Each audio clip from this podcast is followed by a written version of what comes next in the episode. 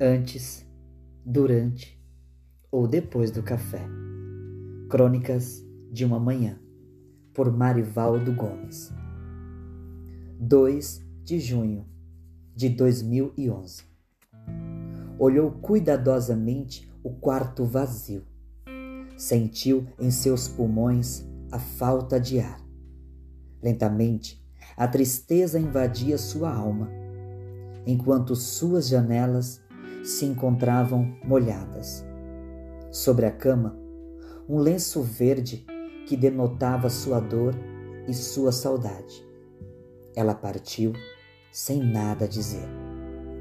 Abriu as janelas do quarto, na esperança de um novo ar, de uma nova luz, mas de nada adiantou.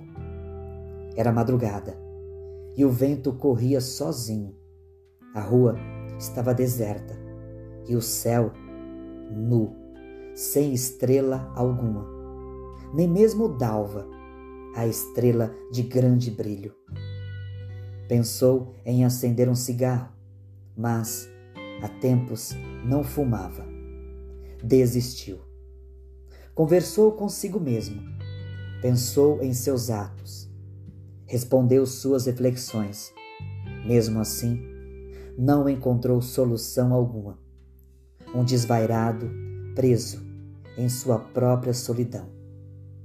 O rádio tocou uma canção que falava de amor.